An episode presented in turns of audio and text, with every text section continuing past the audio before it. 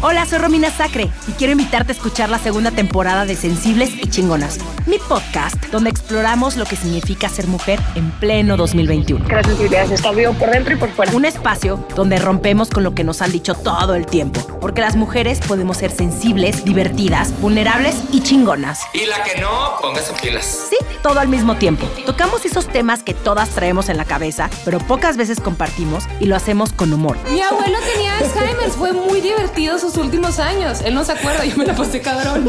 Porque, ¿quién dijo que lo inteligente tiene que ser aburrido? Si no nos reímos, no sirve. Y si lo hacemos juntas, nos sale mejor.